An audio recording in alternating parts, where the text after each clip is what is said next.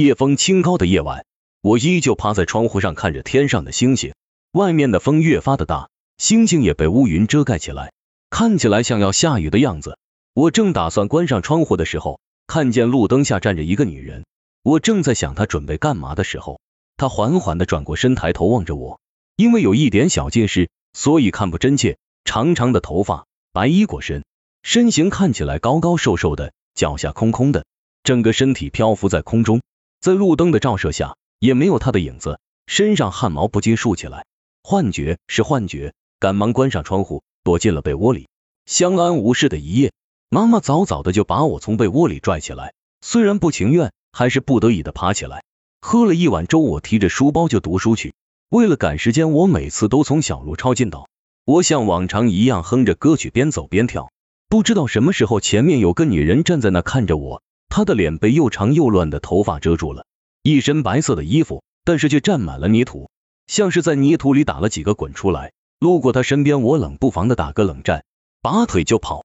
到了学校，我把刚才看见的跟我的死党琉璃说，正说得起劲的时候，他扔个大大的卫生球给我，我也没有兴致再说下去了。这时铃声响了，老师弯腰驼背的走了进来，听着老先生上课，无疑是催眠曲。很快我就趴着睡着了，好痛！老先生用他手里的戒指抽了过来，我吃痛的喊了一声，抬头的瞬间，我看见了什么？这哪是老先生？苍白得没有一点血色的皮肤，空洞的眼睛。眼角却流着血，乱糟糟的头发飘动着，身上爬满了小虫子，一双手已经腐烂得看得见白花花的骨头，一股腥臭味扑面而来。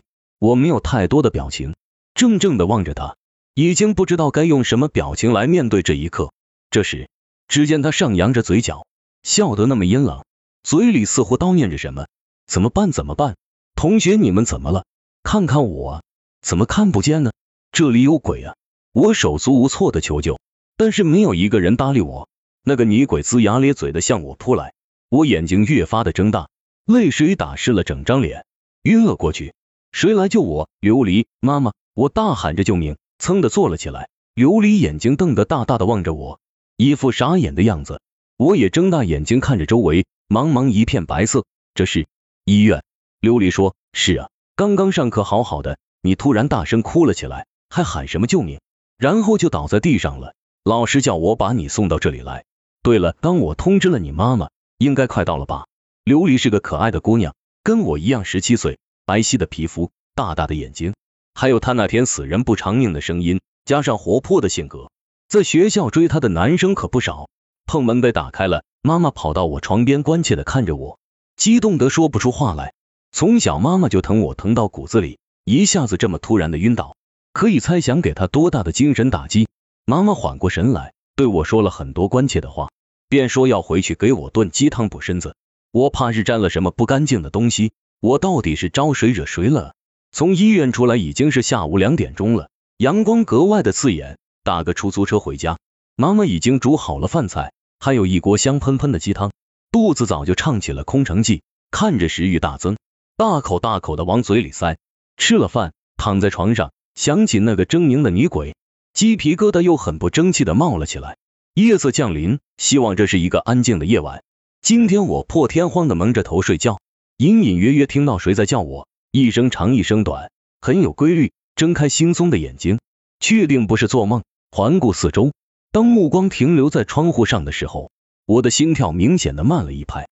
扭曲的五官，一双手趴在玻璃上，留下一个个血手印，眼睛依旧是空洞的。一个个小虫子在腐烂的脸上钻进去、钻出来，我动不了，想叫也叫不出声。那东西直勾勾的望着我，僵持了几分钟，汗水湿了全身。一声猫叫让我回过神来，我撕心裂肺的喊：“你为什么找上我？为什么？生平最怕鬼之类的东西，没想到第一次见到，竟让我如此失控。”发泄出来之后，看着眼前的他，依然蓬头垢面，小虫很没规律的一个一个掉在窗台上。似乎怎么也掉不完，我无语。只见他缓缓的开口：“是你害死了我，是你害死我了。”声音由远而近，虽然心里害怕，但是也纳闷。声音颤抖的说道：“我一个十七岁的高中生，怎么去害你？”他不语，一阵幽怨的笑声消失在夜色中。